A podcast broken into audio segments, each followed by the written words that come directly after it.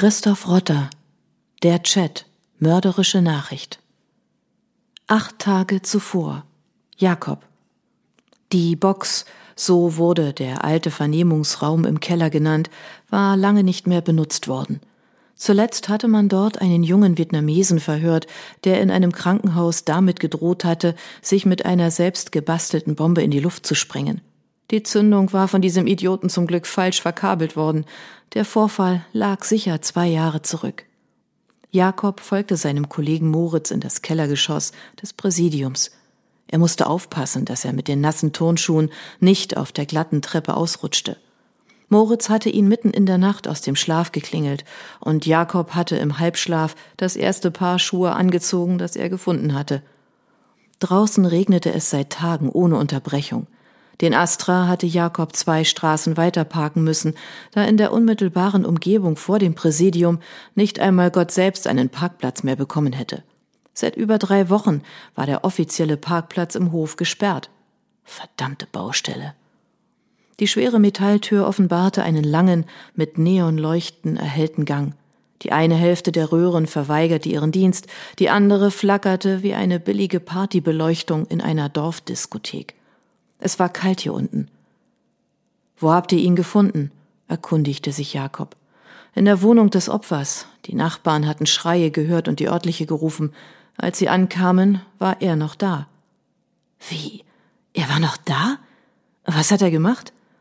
Er saß auf dem Sofa und hat Fernsehen geschaut. Jakob blieb stehen. Er hat was?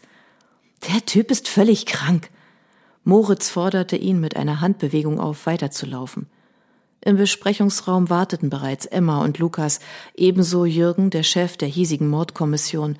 Alle begrüßten sich wortlos mit einem Nicken. Jakob atmete tief ein, schmiss die nasse Jacke auf den Tisch und lief zum Spiegelglasfenster.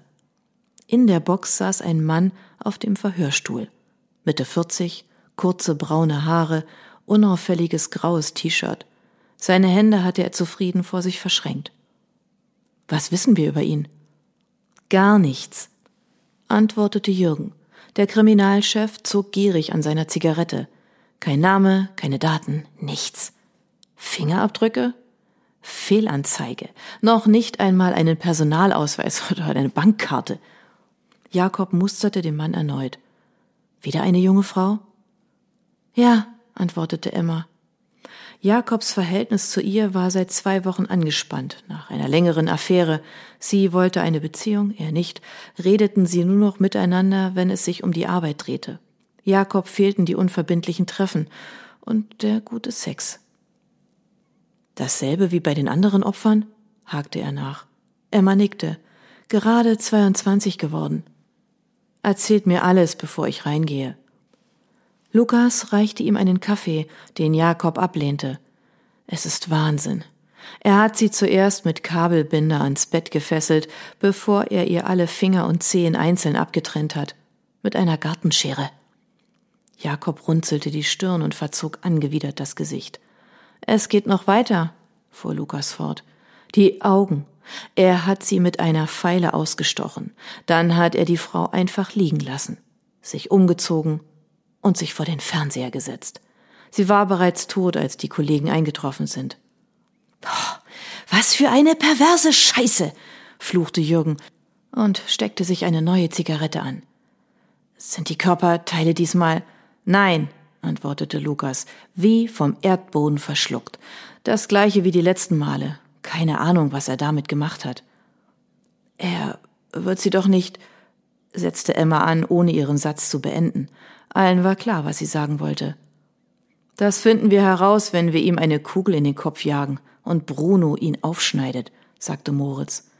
Ich drück den Abzug, zischte Lukas. Jürgen zeigte ihnen den Vogel. Wir sind hier nicht bei den Russen. Wir müssen rausfinden, was diesen Dreckskerl dazu getrieben hat. Ich frag mich nur, warum er dieses Mal nicht abgehauen ist, rätselte Jakob. Und wo zum Teufel sind die Körperteile?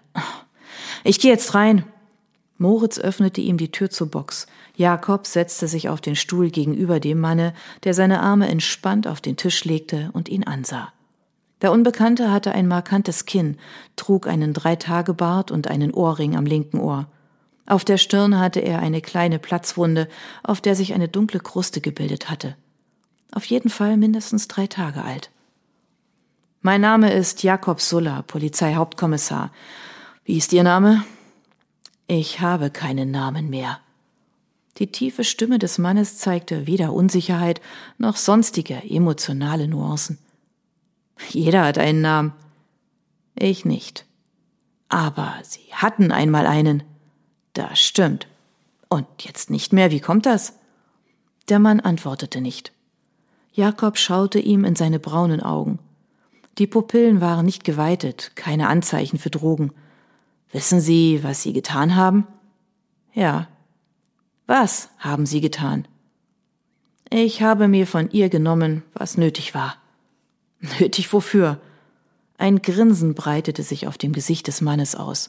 Ansonsten keine Reaktion auf Jakobs Frage. Ina Ronsbach und Vanessa Dom, sagen Ihnen diese Namen etwas? Sie waren meine beiden letzten. Jakob schnaufte. Warum? Warum was? Warum haben Sie diese jungen Frauen getötet? Das verstehen Sie nicht. Erklären Sie es mir. Die Bilder der beiden Frauen, die letzten Monat tot aufgefunden worden waren, schossen Jakob ins Gedächtnis. Ina Ronsbach war auf dem Küchentisch mit Klebeband fixiert worden, bevor dieser Mistkerl ihr Herz und Lunge mit einem Kaishun-Messer herausgeschnitten hatte. Keine chirurgische Meisterleistung, eher das Werk eines Metzgers. Vanessa Dom, dem zweiten Opfer, fehlten nach der Behandlung alle Zähne, beide Ohren sowie ihre Zunge. Jakob stellte sich die fürchterliche Prozedur vor, die beide Frauen vor ihrem Tod hatten durchleben müssen. Ein solches Martyrium konnte man nicht ansatzweise nachempfinden.